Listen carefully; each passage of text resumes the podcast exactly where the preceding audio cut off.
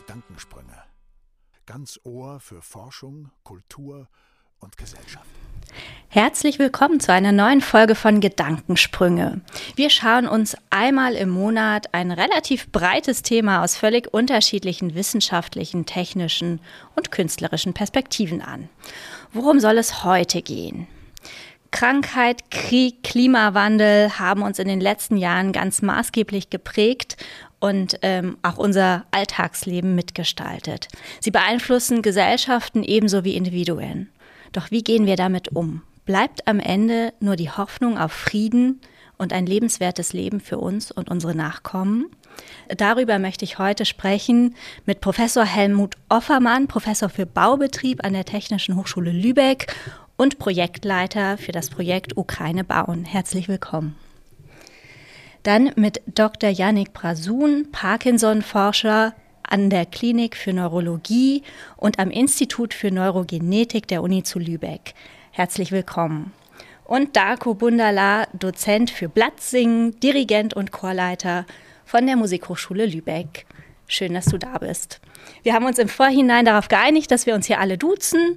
Und ähm, ja, ich möchte Ihnen jetzt natürlich auch unsere drei DiskutantInnen herzlich vorstellen und ähm, fange an mit Helmut mit der Frage, wieso engagierst du dich für den Wiederaufbau in der Ukraine, solange da noch der Krieg tobt?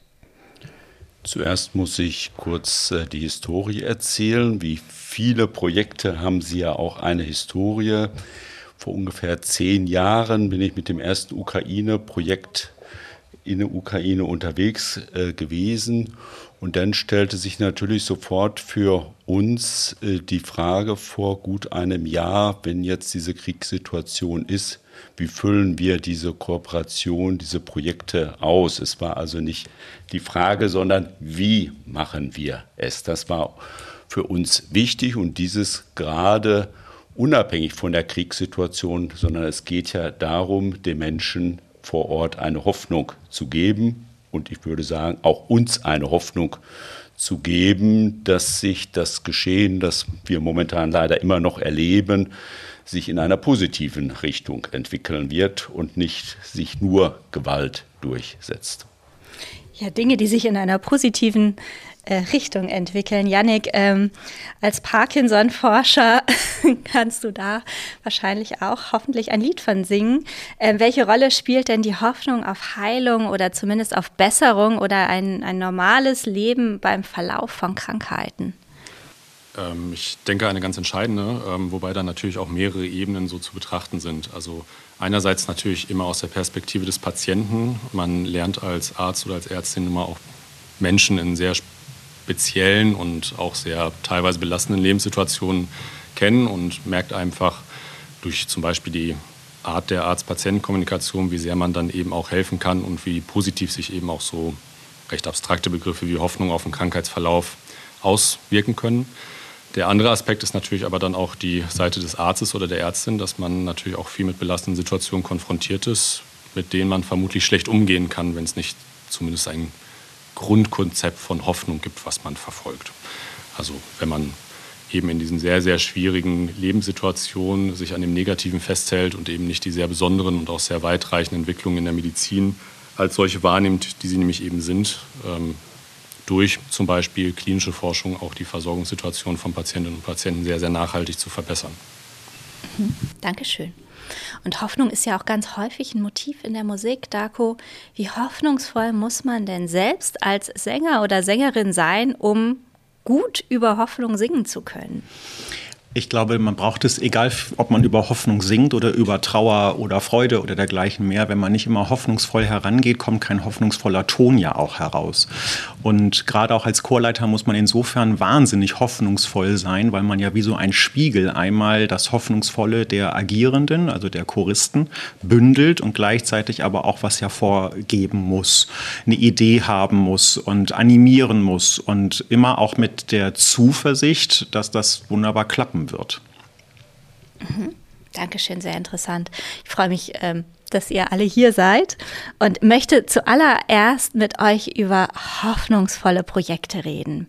Janik, vielleicht fangen wir mal mit dir an. Parkinson-Forschung, wie, wie viel Hoffnung oder Grund zur Hoffnung gibt es denn da? Jetzt bin ich als Parkinson-Forscher ein Stück weit befangen, weil ich natürlich auch ein gewisses, eine gewisse Grundbegeisterung gegenüber meiner eigenen Arbeit habe. Ähm, letztendlich interessiere ich mich ganz allgemein für neurodegenerative Erkrankungen. Das sind Erkrankungen, für die es bisher noch keinen kausalen Therapieansatz gibt. Das heißt, man ist durchaus in der Lage, auch einzelne Symptome zu verbessern für die Patienten. Aber es gibt momentan keine zugelassenen Therapien, die letztendlich einen Erkrankungsverlauf verhindern oder aufhalten können.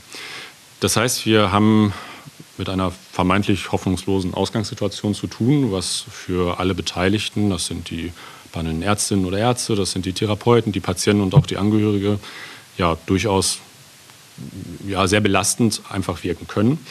Ähm, letztendlich ist es aber dann doch auch sehr spannend zu sehen, welche Entwicklungen wir da eben gerade so in den letzten Jahren ähm, einfach auch erreicht haben. Also klar, es ist nicht vieles gut, es gibt vieles zu verbessern, aber es wird vieles verbessert. Und jedes Mal, wenn ich als beispielsweise Referent auf einem wissenschaftlichen Kongress bin, bin ich auch schlichtweg begeistert, welche Dynamik da unter den Kolleginnen und Kollegen herrscht und welche neuen und eben auch spannende Projekte dort angestoßen werden.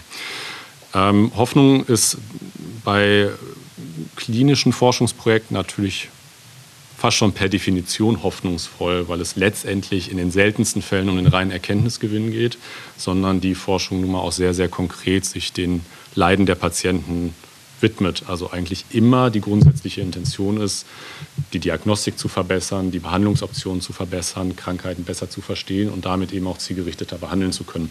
Das heißt, es liegt, liegt fast auf der Straße, da so ein bisschen hoffnungsvoller gestimmt zu sein, als es vielleicht bei anderen wissenschaftlichen Projekten ist denn da jetzt in letzter Zeit irgendwas Konkretes passiert, wo du sagst, oh Mensch, das könnte uns jetzt richtig weiterbringen? Also es ähm, gibt bei sämtlichen Erkrankungen, die ich im Kopf habe, immer Licht und Schatten, auch ähm, große Projekte, die leider dann nichts geworden sind, weil die menschliche Biologie dann doch komplexer ist, als man sich vielleicht in der Konzeptualisierung einer klinischen Studie so gedacht hat und bestimmte vielversprechende Therapieansätze auch in späteren Stadien der Medikamentenentwicklung beispielsweise noch gefloppt sind.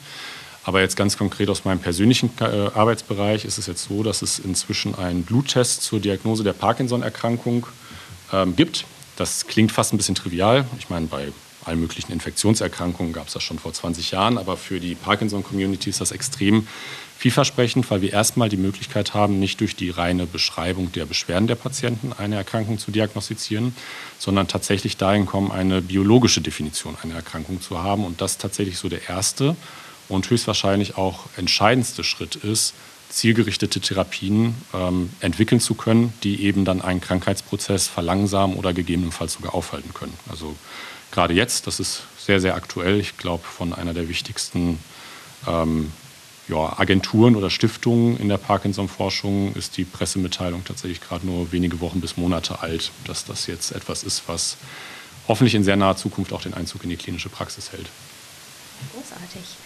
Ähm, Helmut, wie sieht das bei dir aus? Ich weiß, du fährst in Kürze Richtung Ukraine und triffst dich dort mit den Kolleginnen.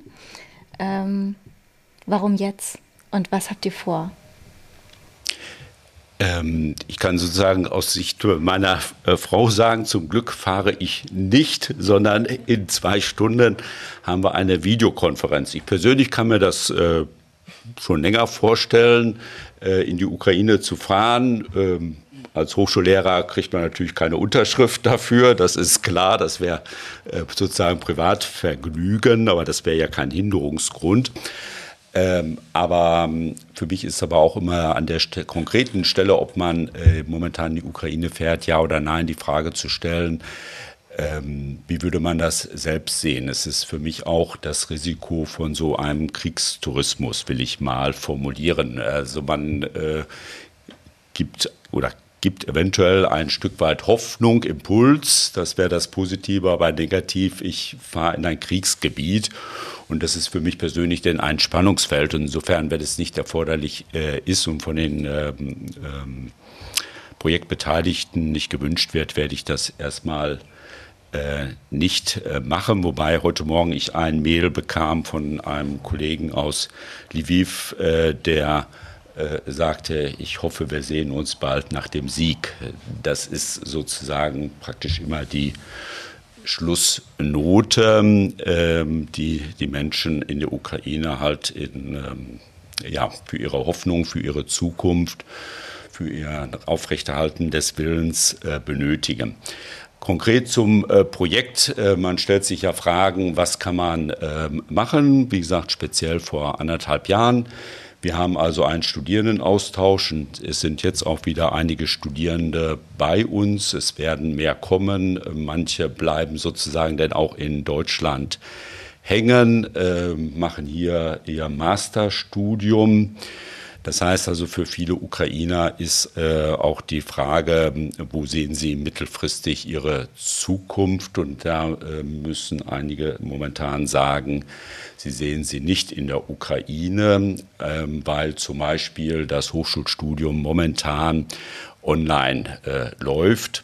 Und das ist natürlich dann irgendwann ein großer Unterschied. Also ein Stück weit haben wir ja während der Corona-Zeiten auch hinbekommen, haben wir ja Erfahrungen gemacht. Manches kriegt man hin, aber das endet dann doch irgendwo an seine Grenzen, was ja eigentlich auch von der Kommunikation auch verständlich ist.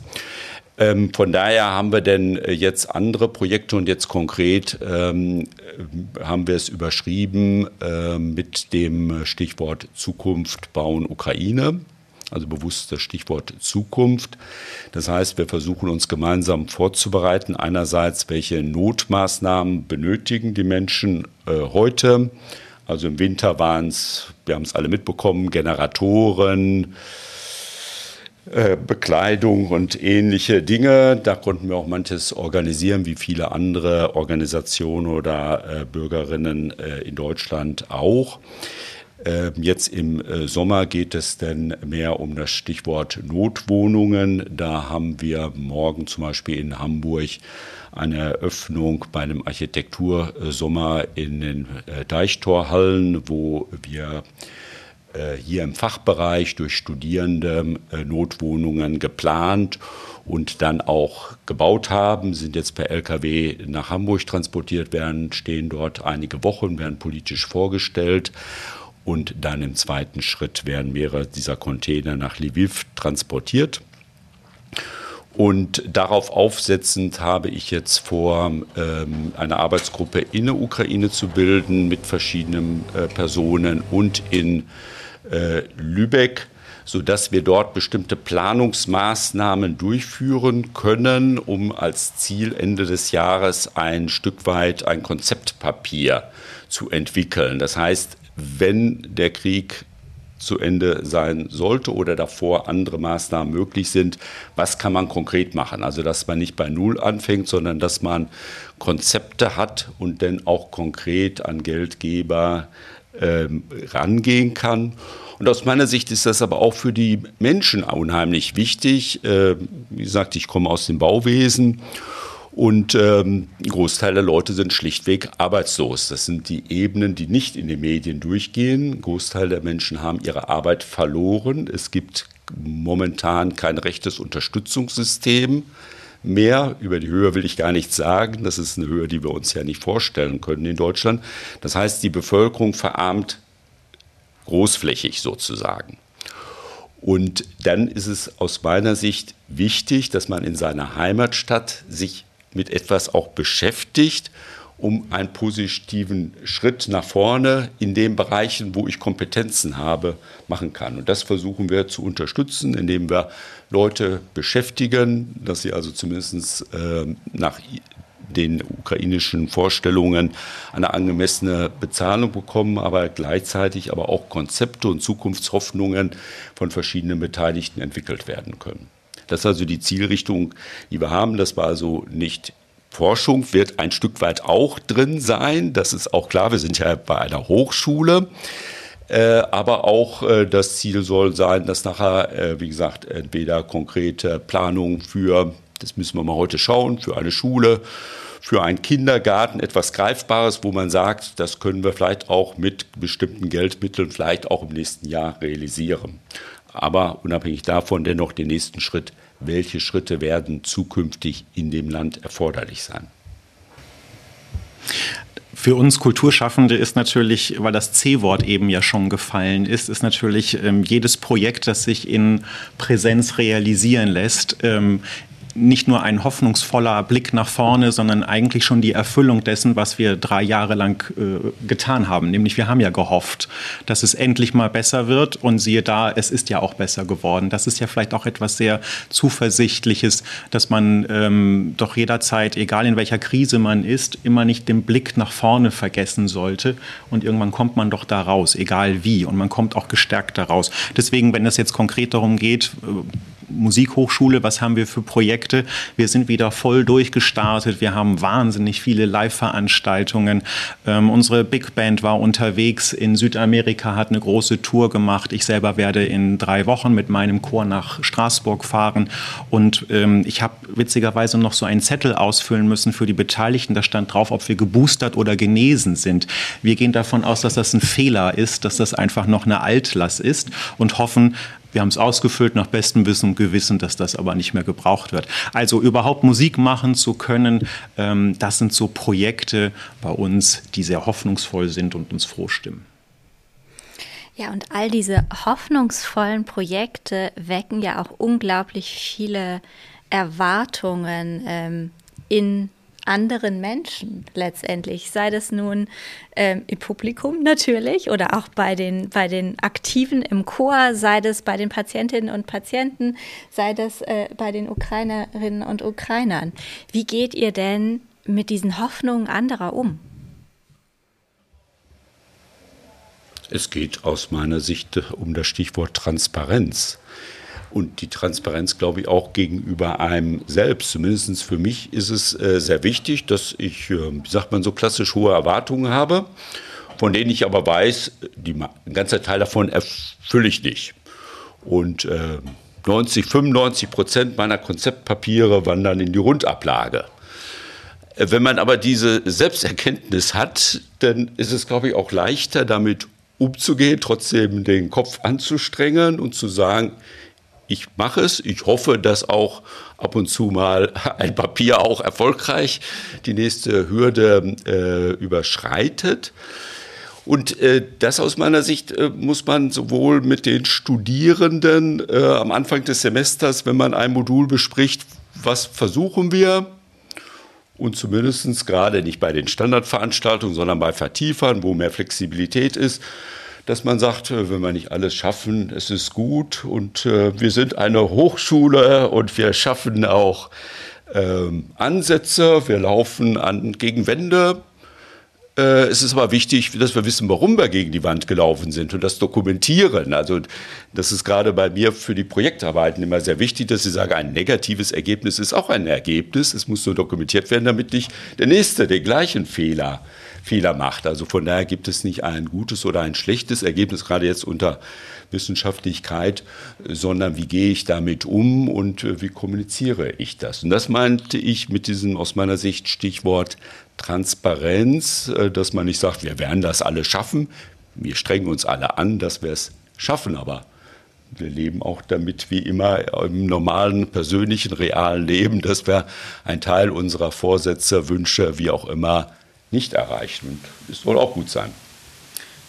Ich glaube, das ist ein richtig guter Gedanke, weil ähm, sehr, sehr viele Leute sich darüber Gedanken gemacht haben, wie eigentlich Ärzte oder Ärztinnen mit ihren PatientInnen zu kommunizieren haben. Ähm, und da gab es natürlich auch einen gewissen Wandel in der Zeit. Früher war das sehr paternalistisch, also dass man so als Arzt im weißen langen Kittel so sehr väterlich da reinkam, Informationen vorenthalten hat, wenn man das Gefühl hatte, das zerstört zum Beispiel jetzt die Hoffnung eines Patienten. Ähm, also so eine sehr, ja, nun mal nicht gleichberechtigte Art der Kommunikation gepflegt wurde. Und ich glaube, zumindest habe ich das jetzt für mich einfach mal so festgelegt und ich hoffe, dass ich damit ganz gut fahre, ähm, dass äh, gerade auch Transparenz etwas ist, was von sehr, sehr vielen PatientInnen eben auch geschätzt wird. Ähm, jetzt aus meiner persönlichen Warte habe ich ja nun mal leider auch mit Erkrankungen zu tun, für die es dann momentan eben noch keine ursächliche Behandlung gibt. Aber das heißt natürlich nicht, dass es keine Behandlungsoptionen für die Patienten gibt und dass viele der Informationen, die man nun mal auch so findet, ähm, zum Beispiel im Internet, wenn man selbst googelt, nun mal auch nicht mehr dem momentanen Stand der Wissenschaft entsprechen. Ähm, viele Patienten kommen zum Beispiel mit der Frage, ähm, wie sieht denn jetzt meine Prognose aus? Lebe ich in fünf Jahren noch? Und das ist sowieso vermessen, weil man natürlich als Arzt auch kein Wahrsager ist. Aber man muss dann zum Beispiel auch die wissenschaftlichen Erkenntnisse der vergangenen Jahre einordnen. Also die Studien, die zum Beispiel Aussage über die Prognose einzelner Erkrankungen gemacht hat, sind ja schon veraltet, wenn sie publiziert wurden. Es ist so viel Dynamik in sämtlichen Bereichen der Medizin und das ist nicht nur Forschung der Biowissenschaftler, der, der Ärzte, sondern natürlich auch so der therapeutischen Berufe, dass sich bei sehr vielen Erkrankungen die Versorgungssituation einfach so verbessert hat, dass diese Prognosen, die jetzt kürzlich veröffentlicht werden, jetzt schon gar nicht mehr zutreffen, weil einfach so viel Dynamik in einem Forschungsfeld eben auch vorsteht. Das ähm, hilft sehr vielen Patienten. Man ist in der Art und Weise eben auch als Behandler authentisch, weil man Dinge nicht schönredet, sondern auch Dinge so benennt, wie sie zum gegenwärtigen Stand sind. Aber man kann eben auch auf diese unter sehr, sehr vielen Gesichtspunkten sehr, sehr positiven Entwicklungen der letzten Jahre und Jahrzehnten ähm, eben auch hinweisen. Und äh, bisher hatte ich das Gefühl, dass in den meisten Arzt-Patienten-Kontakten das sehr positiv eben auch aufgenommen wurde.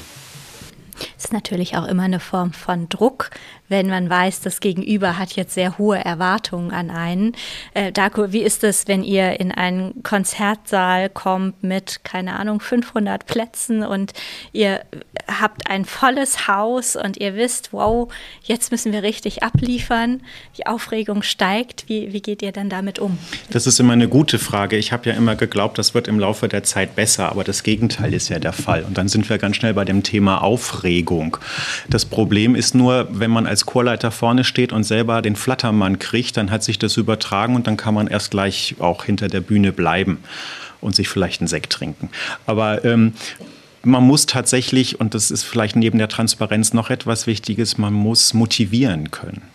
Man muss vorne stehen, bündeln, auf dem Punkt sein. Und das Schöne beim Chorleiter ist ja auch, man hat dann ja irgendwie 40 Menschen, also 80 Augen und die gucken einen erwartungsvoll an.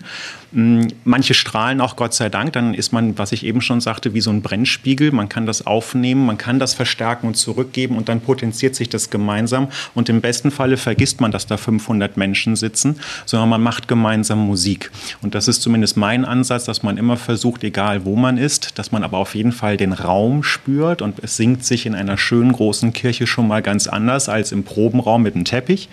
Der Raum hilft also auch schon mal und wenn man dann nämlich weiß, was man in dem Moment Moment singt. Also zum Beispiel ein hoffnungsvolles Lied im Sinne von, der Text hilft dann ja auch, dann ist das natürlich auch schon mal viel einfacher. Und den Moment zu erzeugen, wo man alles ausblendet, sondern nur noch den reinen Ton erzeugt, in der Harmonie sich bewegt und fortentwickelt, dann hat man es, glaube ich, geschafft. Und dann sind das die ganz besonderen Momente. Das ist total schön. Und ich kann das, dazu sagen, äh, ich träume manchmal davon, 40, äh, 50 begeisterte Gesichter in der ersten Stunde zu erleben. Ich hoffe, jeder versteht mal eine gewisse Ironie. Die Erwartung ist dann eher, was äh, äh wird uns die Semester erwarten? Was ist die Prüfungsleistung? Was will er von uns? ähm, und äh, diese mehr Begeisterung, die hat man denn ja zumindest vom Studium, von der, wie ich das Studium erlebt habe, eher so bei den Vertiefern, dass denn die Personen mehr freiwillig dort sitzen und sagen, das macht mir Spaß und ich möchte äh, gemeinsam was machen und dann kann man ein Stück weit der Begeisterung auch manchmal rüberbekommen. Ja, ähm, kann ich mir wirklich gut vorstellen, gerade in der Erstsemestervorlesung. Ähm, äh, wie, äh, es gibt ja trotzdem auch Situationen, die scheinen richtig, richtig hoffnungslos. Also gucken wir ähm, uns wirklich auch nochmal diese unheilbare Krankheit vielleicht auch in der Endphase an. Gucken wir Richtung Klimawandel, wo im Moment sehr, sehr viele ExpertInnen sagen, Mensch, eure Maßnahmen sind ja ganz, ganz nett, aber das wird halt nicht reichen. Ähm, wo ist denn die Grenze zwischen Hoffnung und Realitätsverweigerung?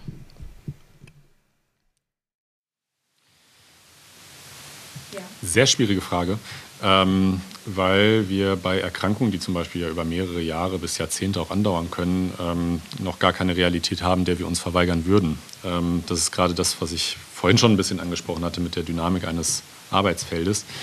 Ähm, wer weiß, ob jetzt zum Beispiel die Parkinson-Erkrankung vielleicht in fünf Jahren, das wäre jetzt vielleicht sehr optimistisch, vielleicht in zehn, vielleicht in 15 Jahren ähm, vielleicht sogar geheilt ist. Das kann ja zum jetzigen Stand tatsächlich niemand sagen, auch niemand, der sich seriös mit so einer Thematik beschäftigt.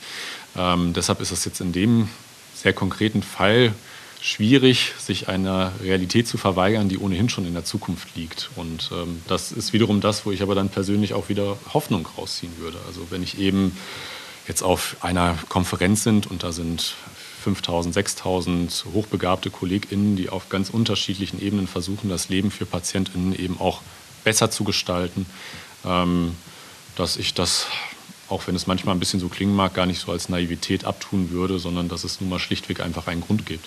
Ich komme gerade viel optimistischer darüber, als ich mich selber einschätzen würde. Aber naja, so ein bisschen Selbsterfahrung. Seid ihr vergönnt. Darko, du Ich glaube, das Ganze liegt ja auch im Auge des Betrachters. Das wird ja sehr subjektiv wahrgenommen. Ich selber hatte zwei Erlebnisse während meiner Chorleitungstätigkeit, dass ähm, Choristinnen im Hospiz waren. Und ähm, ganz furchtbar, ja auch für die Mitsängerinnen und Mitsänger. Und dann war der Wunsch da, ähm, könnt ihr noch mal, würdet ihr noch mal zu mir kommen und was singen? Und dann haben wir das gemacht und natürlich mit diesem berühmten Kloß im Hals, wie geht man sowieso damit um? Und dann hat sich das sehr aufgelöst, weil die Person total entspannt war. Natürlich hat sie geweint, weil sie gerührt war. Wir auch. Wir haben gemeinsam geweint, wir haben aber gemeinsam gesungen. Und es war für sie einer der schönsten Momente. Und an den konkreten Fall, den ich jetzt hier gerade schilde, war es so, dass sie dann in der Nacht verstorben ist. Und das ist natürlich so, hm, holla. Und dann haben wir bei der Trauerfeier auch noch gesungen, weil das war ihr Wunsch und das war auch der Wunsch äh, der Hinterbliebenen. Und anschließend kamen sie alle und es hatte so viel Tröstliches für uns, für sie selber auch, wie dann der Ehemann sagte, das hätte ihr so viel gegeben und dergleichen mehr, will damit sagen, es gibt offensichtlich Situationen, zumindest für diese betroffene Person, alles ist eigentlich jetzt zu Ende. Und dennoch kann man daraus aus dieser ganz furchtbaren Lage irgendwie noch was rausnehmen oder sich einen schönen Moment machen. Und wenn wir mit Hilfe der Musik, und ich glaube, das ist nämlich das, was Beethoven meinte, dass ähm, Musik mehr aussagt als alle Weisheit und Philosophie, wenn wir also Musik gemeinsam machen, das, das bringt so viel irgendwie nochmal auf den Punkt, dass man das einfach, ja, dass man auch das Schlimmste einfach gut ertragen kann. Das habe ich so ein bisschen mitgenommen. Und dann ist es übrigens auch egal, ob wir den Akkord jetzt lupenrein so sauber gesungen haben und ausgewogen und wie man ja als Profimusiker ja ewig arbeitet, bis das dann mal so richtig CD-reif ist, ähm, sondern es geht einfach nur um den Moment, wie ich eben schon sagte, und das ist ganz schön eigentlich, auch zu wissen, dass man auch da nicht nur Musik macht, sondern irgendwie auch am Menschen immer ist. Das ist ein ähm, total guter Gedanke, den ich auch ähm, rückhaltlos unterstützen würde. Ich habe als ähm, Zivildienstleistender, als man das damals noch machen musste, im Rettungsdienst gearbeitet und habe da auch ähm, gelegentlich Transporte zu Hospizen begleitet und muss sagen, dass ich das eine sehr bereichernde Erfahrung fand, weil man da auch eben merkt, dass das Anerkennen einer in Fausten Diagnose nun mal nicht heißt, dass man hoffnungslos ist, sondern dass man gerade als Mediziner, und da wird Hoffnung häufig dann zu oft eben auch mit Heilung gleichgesetzt, natürlich auch in anderen existenziellen Lebensbereichen eine Rolle spielt, wie zum Beispiel in der Sterbebegleitung, wo man nun mal sehr, sehr viel machen kann und aber natürlich auch seine eigenen Grenzen anerkennen muss, dass man eben nur ein Baustein ist, sondern dass es genauso wichtig ist, wie ja, die seelsorgerische äh, Behandlung dort stattfindet oder dass man eben solche musikalischen Angebote hat. Und das fand ich einen ähm, ja, erstaunlich schönen Ansatz, dass trotz so vermeintlicher Hightech-Medizin, die häufig ja so ein bisschen entmenschlicht, häufig auch ein Stück weit zu Recht entmenschlicht dargestellt wird, ähm, eben auch Raum für genau diese Konzepte bietet. Und ähm, das kann ich ganz, ganz nachdrücklich unterstützen. Also sehr gut geführte Hospiz, Hospize sind eine so der besten Entwicklungen, die die moderne Medizin in den letzten Jahren zustande gebracht hat. Und es ist toll anzuerkennen, welche Berufsgruppen da eine Rolle spielen. Und von daher wäre es mir schon sehr wichtig, äh, eine Unterscheidung zu machen, gerade die letzten Beiträge, Hoffnung in hoffnungslosen Fällen. Äh, empfinde ich als äh, radikal etwas anderes als das Stichwort, was vorhin in der Frage anmoderiert wurde, äh, Klimawandel und Realitätsverweigerung. Denn diese Realitätsverweigerung, da geht es ja nicht, dass ich eine Hoffnung habe, sondern aus meiner Sicht, dass Menschen sagen, mir geht es momentan gut, und es soll mir weiter gut gehen und mehr interessiert mich nicht. Und das ist von daher ein anderer äh, Ansatz. Der hat nicht Hoffnung, sondern einfach nur einen egoistischen, der ja auch zu, auf Kosten von anderen, je nachdem wie die Ausprägung denn ist, äh, äh geht. Und von daher sollten wir, glaube ich, äh, gerade jetzt mit den momentanen Demonstrationen, wo ja jeder eine andere Meinung hat mit dem Thema Reichtum, Zerstörung etc., äh, aber der Ansatz ist ja, dass, äh, glaube ich, die Gesellschaft in der Breite sich noch nicht damit genug auseinandergesetzt hat. Wie kann ich mit dem Klimawandel, wie können wir äh, als Gesellschaft mit dem Klimawandel umgehen? Ich will jetzt nicht zu politisch werden, aber jede Minute, jede Stunde, jedes Jahr, dass wir nicht aktiv anpacken, sondern mit Stichworten, es ist noch technisch unklar, es ist noch nicht für alle ausgewogen, wir brauchen noch eine Kommission und ähnliches. Äh, damit kommen wir nicht weiter und damit wird das Rad immer intensiver. Und äh, glaube, da müssen wir uns dann auch auf, damit auseinandersetzen und das ist dann keine Hoffnung mehr, dass wir ja weltweit in Deutschland ähm, sehr gut positioniert sind und die Veränderungen, die kommen werden, die können Großteil der Bevölkerung bei uns auch wahrscheinlich in den nächsten 50 Jahren mit Geld und Technik in den Griff zu bekommen äh, sein, mehr Klimaanlagen in die Gebäude einbauen und, und, und, und.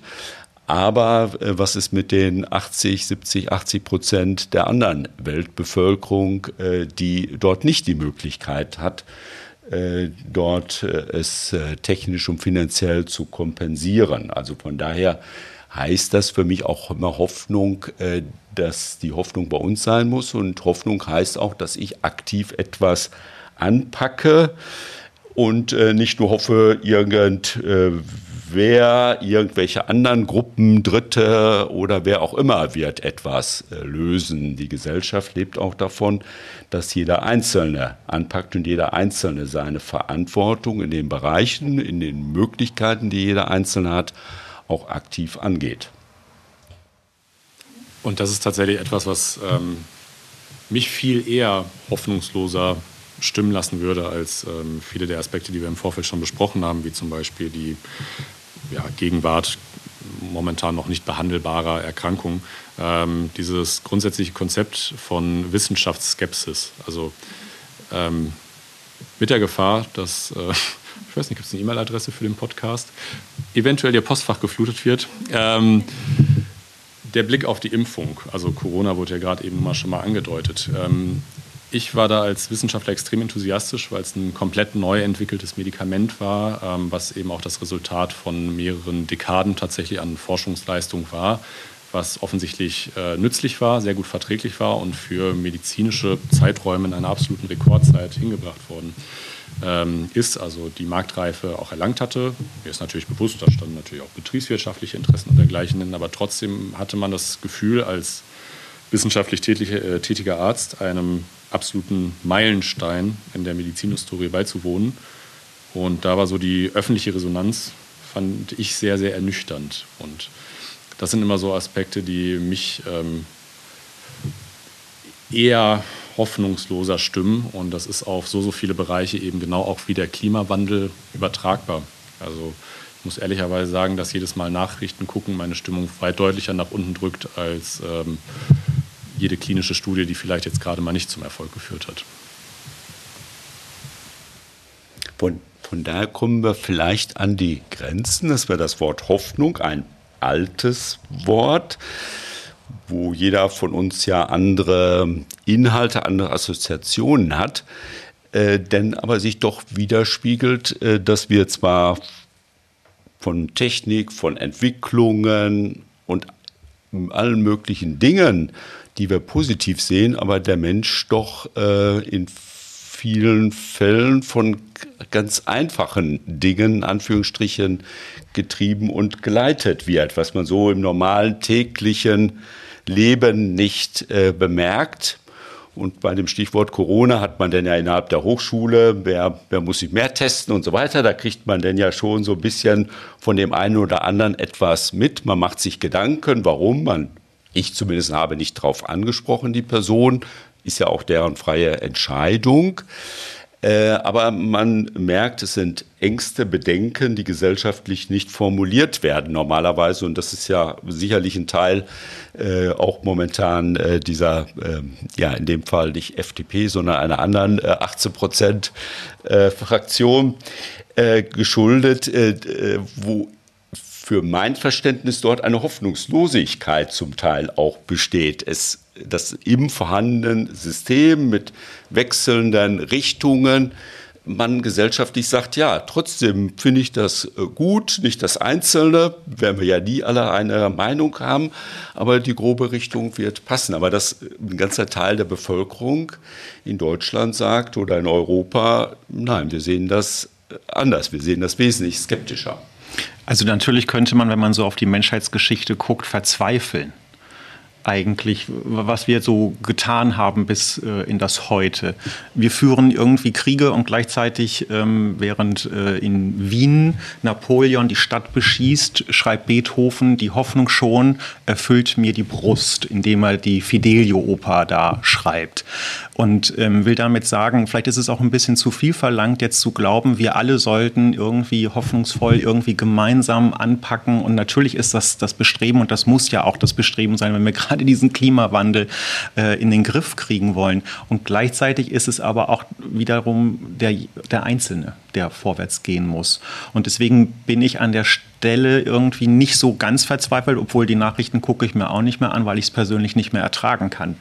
Aber dennoch gebe ich die Hoffnung an den Menschen als solches nicht auf, dass man gemeinsam schon vorankommt, aber nicht irgendwie politisch verordnet. Es wäre natürlich toll, wenn die politischen Führer vorne stünden und dann sagen würden, so und positiv mal äh, auch ein Bild abgeben.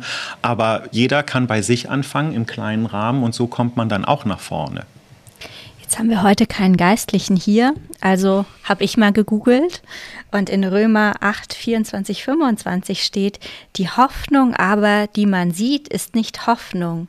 Denn wie kann man das hoffen, dass man sieht? Und äh, wenn wir das jetzt äh, mal nicht zu religiös interpretieren, sondern versuchen, auf unsere aktuelle Diskussion anzuwenden, dann heißt es für mich doch, naja, also das, was in den Nachrichten passiert, ist echt schrecklich, aber ich versuche trotzdem Hoff die Hoffnung an den Menschen und ja, irgendwie auch an die Vernunft des Menschen doch noch zu bewahren. Genau, so sehe ich das ja genauso. Und dann sind es vielleicht weniger, aber die haben die Initialzündung, beziehungsweise die bringen uns dann voran. Oder wir reden zumindest immer noch von Beethoven und nicht von den anderen, die irgendwie, keine Ahnung, ja auch in dieser schrecklichen Situation damals waren. Und ähm, irgendwie kriegen wir das schon hin. Und ich äh, bin so ein bisschen, ich weiß gar nicht, immer ist in meinem Kopf gerade so Star Wars, eine neue Hoffnung. Ne, da ist ja alles, die Gal Galaxie ist äh, ins Dunkel gestürzt, alles ist irgendwie hoffnungslos. Und dann gibt es da einen auf Tatooine, der bringt das Ganze irgendwie ins Wanken mit Hilfe der Macht. Möge die Macht also auch mit uns sein. Und das meine ich schon auch. Wir kriegen das auch, denke ich, hin. Aber, und da gebe ich äh, dir recht, Helmut, wenn wir natürlich einfach alle so auf unser Recht pochen und wir sind alle so unbeweglich und das war schon immer so, hm, das ist natürlich das eine Problem. Die Frage ist nur, wie kriegen wir sie jetzt irgendwie äh, gemeinsam los? Und ich frage mich gerade, ob wir die Masse wirklich bewegen müssen oder ob nicht Einzelne schon mal vorangehen und dann kommt man auch weiter. Das ist sicherlich ein Punkt. Und äh, äh der Auszug gerade aus dem Neuen Testament ähm, hatte ich gerade überlegt, äh, falls ich als Lektor diesen Text hätte, was manchmal ich habe, denn wer ist ja gerade bei diesem Text die Frage, worauf ich es betone. Äh, denn äh, das sind ja immer äh, die sprachlich zum Vortragen schwierigen Texte. Äh, die man hat. Also von daher ähm, würde ich dem voll zustimmen, dass für mich immer das Argument, auch politische Argument ist, ich kann nicht von anderen etwas erwarten, was ich nicht selbst mache. Man kann da ja auch noch äh, andere Formulierungen, Sprichwörter sozusagen dazu äh, setzen. Das heißt, ähm, äh, ähm, ich muss selbst in dem Fall Klimawandel mir persönlich die Frage stellen, welchen, platt ausgedrückt, welchen Fußabdruck habe ich, was äh, tue ich. Und das war zum Beispiel für mich äh, persönlich, obwohl bei langsam bei mir die Rente naht, ähm, und vorhin das Stichwort Baubetrieb äh, genannt wurde, dass ich äh, wieder das ausgegraben habe, worüber ich promoviert habe, das vor 35 Jahren, nämlich Kreislaufwirtschaft und ähm, äh, da wieder eingestiegen und äh, genau mit der Ukraine, dass wir nicht nur über Notwohnungen sprechen, sondern wie aus welchen äh, Baustoffen werden die Notwohnungen gebaut, also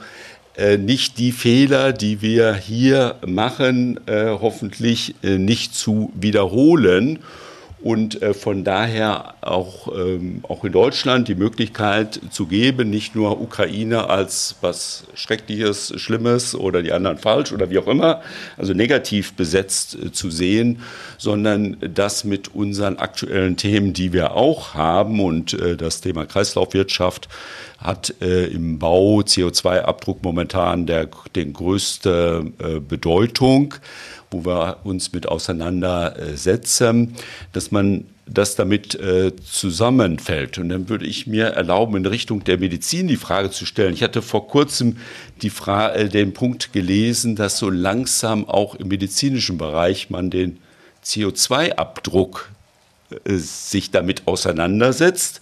Denn das ist ja auch ein Teil des Klimawandels und der medizinische Bereich ist ja auch ein großer volkswirtschaftlicher Bereich. Ist das ein Punkt, der in der Medizin schon konkreter behandelt wird? Also die Fragestellung, muss alles so sein wie bisher oder kann ich auch bestimmte Levels erreichen mit geringerem Einsatz?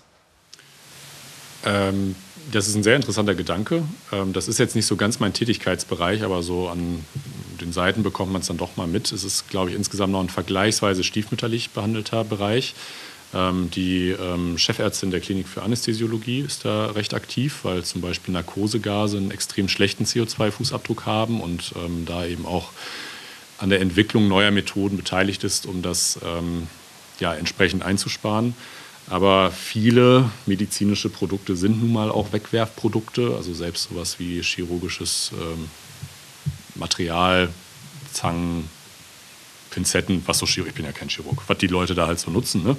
Ähm, und da hat sich dann irgendein kluger Betriebswirtler, äh, Wirtschaftler überlegt, naja, ähm, die Aufreinigung ist jetzt so teuer, ähm, die Sachen kommen halt einfach nach der einmaligen Nutzung in die Tonne. Und das ist auch eine Entwicklung, die, finde ich, schwierig ist auszuhalten, wenn dann eben nach wie vor, trotz sämtlicher Protestbewegungen, die ja vollkommen recht haben, auch in ihren Forderungen, man eben sieht, dass dann auch in solchen Bereichen wie in der Medizin häufig die betriebswirtschaftlichen Interessen eben doch höher gehängt werden. Jetzt haben wir auch keinen äh, Betriebswirt hier, aber ähm, ja, zumindest sowas wie CO2-Bepreisung geht ja genau in die Richtung, dass man versucht, über Geld da ähm, und über hohe Kosten ähm, dazu zu kommen, dass sich dort etwas entwickelt. Mal gucken, wohin es uns führt. Ich würde noch mal einen Gedankensprung wagen und ähm, gerne mit euch noch mal darüber reden, wofür wir denn überhaupt Hoffnung brauchen, beziehungsweise welche Bedeutung die Hoffnung für unser Leben hat. Und ich würde gerne mit der, mit der Musik anfangen, weil da ist ja ganz häufig die Hoffnung auch ein inhaltliches Motiv. Genau, weil die ähm, Musik aber letztendlich ein Spiegel des Lebens ist.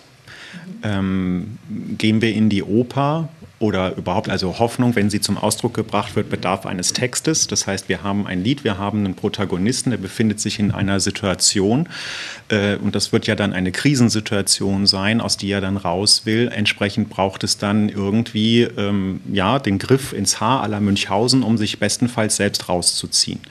Und da ähm, ist natürlich die Musik wunderbar geeignet, weil sie wie gesagt ja durch Harmonien und dergleichen mehr Sachen in Bewegung bringen kann. Also das Gefühlsinnere zum Ausdruck bringen kann, die einen hoffnungsvoll stimmt und zumindest Perspektiven aufzeigt, dass man vorangeht oder nach vorne wiederkommt.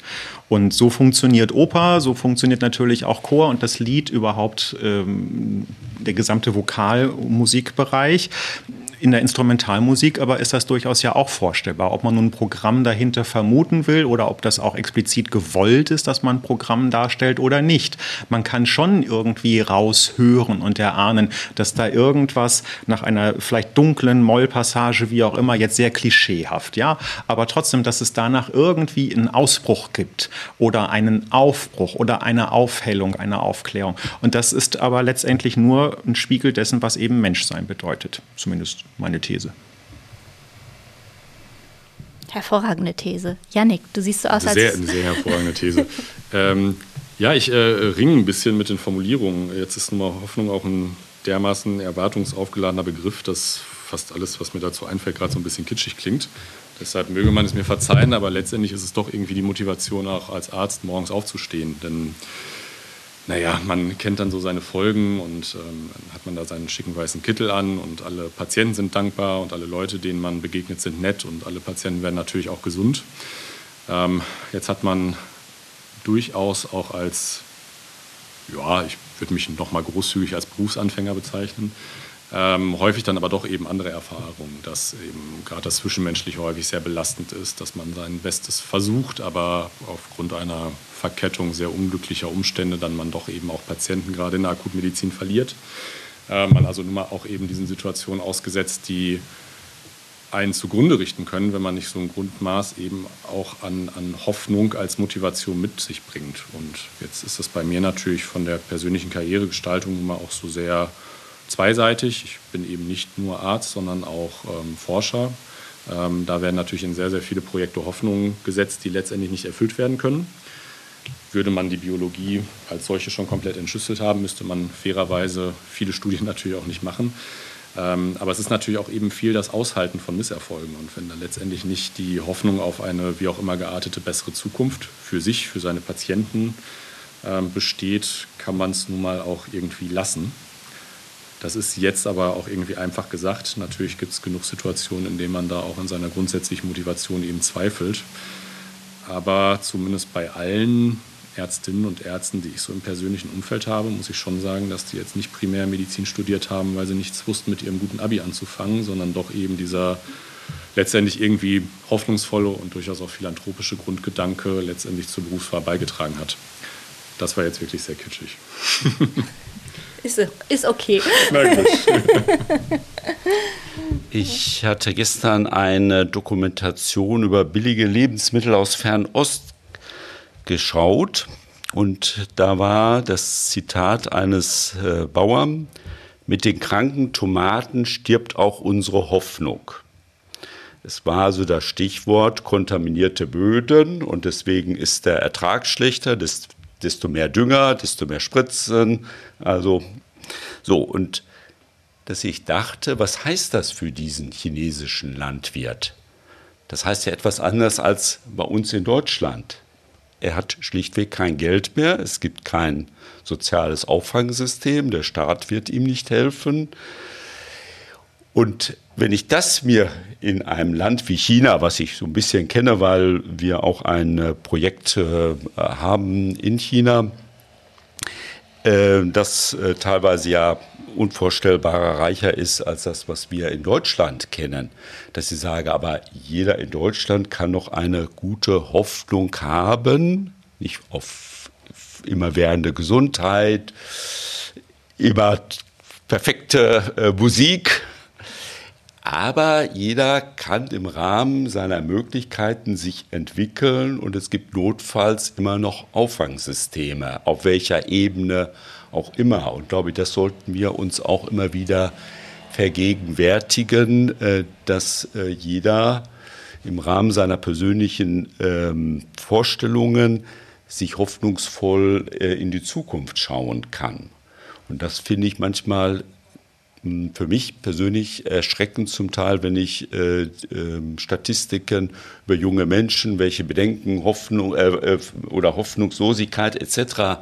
da sind, wo, wo wir ja klassisch vom ähm, gesellschaftlichen, von den Arbeitsplätzen etc. sagen, ist eigentlich das Umge Umgekehrte. Ähm, aber trotzdem, dass dieser negative Impuls bei manchen so stark ist, das ist dann für mich die Frage, was machen wir dort falsch oder welche falschen Erwartungen, wie auch immer, existieren, dass so etwas entstehen kann. Das ist eine total gute Überleitung. Also ich habe keine Antwort darauf, aber es ist eine total gute Überleitung zu meiner Abschlussrunde. Und ich würde gerne von euch allen nochmal wissen, was gibt euch denn, gerade wenn ihr diese Hoffnungslosigkeit hört, die da zum Teil ähm, entdeckt wird, was gibt euch persönlich denn Hoffnung? Ähm, äh, das Stichwort äh, in der Suchmaschine war ja vorhin schon einmal äh, gefallen. Und wenn man das dann so das Wort eingibt, dann ist schlichtweg nach Wikipedia ein relativ kurzer Text und das sind die christlichen Tugenden, Glaube, Hoffnung, Liebe. Ich hatte vorhin das Stichwort Lektor genannt in einer christlichen Gemeinschaft. Ähm, von daher ähm, äh, trägt mich zumindest auch die Hoffnung, ähm, dass sie natürlich meine Wahrscheinlichkeit an einer solchen Erkrankung, wie gerade vorgestellt äh, wird, eine gewisse Wahrscheinlichkeit habe. Aber die Wahrscheinlichkeit etc. oder das Älterwerden einen ja nicht nieder runterziehen soll, sondern dass man sagt, äh, als Ingenieur statistisch habe ich noch dies und jenes und auch wenn es dann irgendwann das Leben zu Ende geht, dass es ein Leben danach gibt. Das ist also ein Teil meiner persönlichen Hoffnung. Mhm. Vielen Dank. Janik, wie sieht es für dich aus? Ähm, ich würde mich da vor allen Dingen auf die Leistung vorhergegangener Wissenschafts- oder Generationen aus Wissenschaftlerinnen und auch meine momentanen Kollegen so beziehen. Ähm, ich hatte ja gerade angedeutet, ich bin noch vergleichsweise jung, also 33 Jahre alt, habe meine äh, sechs Jahre studiert und bin jetzt, glaube ich, im sechsten Jahr meiner äh, Weiterbildungszeit.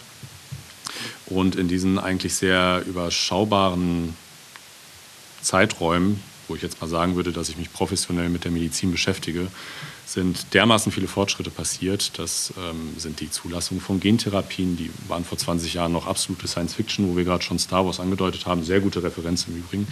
Ähm, dass es einfach auch ähm, beeindruckend ist, was alles gut läuft. Und das hilft einem natürlich auch so durch Hungerstrecken. Wenn ich das jetzt nochmal in meiner persönlichen Biografie festmachen würde, meine Großmutter ist noch, bevor ich sie wirklich kennengelernt habe, an Multipler Sklerose verstorben. Das ist eine Erkrankung des Immunsystems, welches das äh, Nervensystem angreift.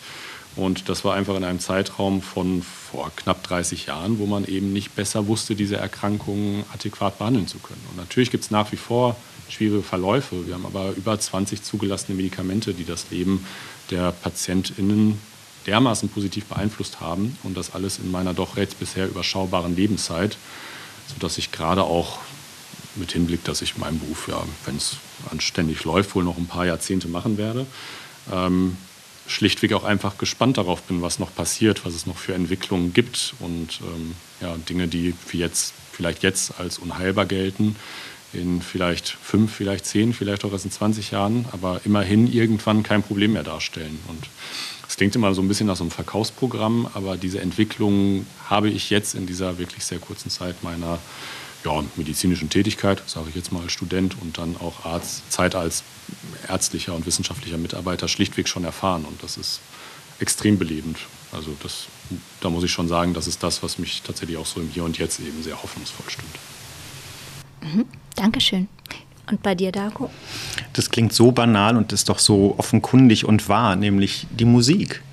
Also ähm, in der Musik, die, die ja nun wirklich ja auch so breit gefasst ist von, ich habe natürlich jetzt auch vielleicht nur so einen engeren Fokus und bin dann so im Bereich, was man vielleicht laienhaft als klassische Musik bezeichnet, aber da gibt es nun auch immerhin 500 Jahre Musikstücke und Menschen, die da etwas zum Ausdruck gebracht hat, was sie ganz individuell in ihrer Zeit ja beschäftigt hat. Und da steckt so viel wahnsinnige, ähm, ja, Wahrheit drin, aber auch Motivation, Hoffnung, natürlich auch Leid und Schmerz und Angst und Rache, natürlich eine Rache Arie, eine Barocke, das gehört doch dazu, ist doch der Hammer. Ähm, und gleichzeitig aber gibt mir persönlich das ganz viel, weil ich ähm, ja, ich habe einen anderen Blick. Ich ähm, habe die Nachrichten natürlich irgendwie, nehme ich sie auf, auch wenn ich sie nicht aktiv gucke und alles ist ja so furchtbar. Und wenn ich dann mittwochs mit meinem Chor da bin und sie haben so diesen einen Moment, wo wirklich die Harmonie ausgewogen ist, das heißt aus acht Stimmen ist alles irgendwie ausgewogen, es ist rein, es ist sauber, es klingt so, dann bin ich, und das potenziert sich auch bei den Choristen, dann sind wir gemeinsam irgendwie woanders, ein bisschen entrückt. Und wenn das einen nicht hoffnungsvoll stimmen kann, dann weiß ich es auch nicht. Auf jeden Fall ist das ganz toll, mit solchen Menschen arbeiten zu dürfen, solche Klänge erzeugen zu können, um sich dann gemeinsam irgendwie ja, in eine hoffnungsvoll schöne Welt entrücken zu können. In diesem Sinne Herzlichen Dank an Darko Bundala, Yannick Prasun und Helmut Offermann für dieses interessante Gespräch. Liebe Hörerinnen und Hörer, ich hoffe, wir konnten Ihnen einige Impulse und Denkanstöße geben und ähm, in der Hoffnung, dass Sie auch beim nächsten Mal wieder einschalten, verbleibe ich jetzt und wünsche Ihnen bis dahin eine schöne Zeit. Tschüss. Gedankensprünge. Ganz Ohr für Forschung, Kultur und Gesellschaft.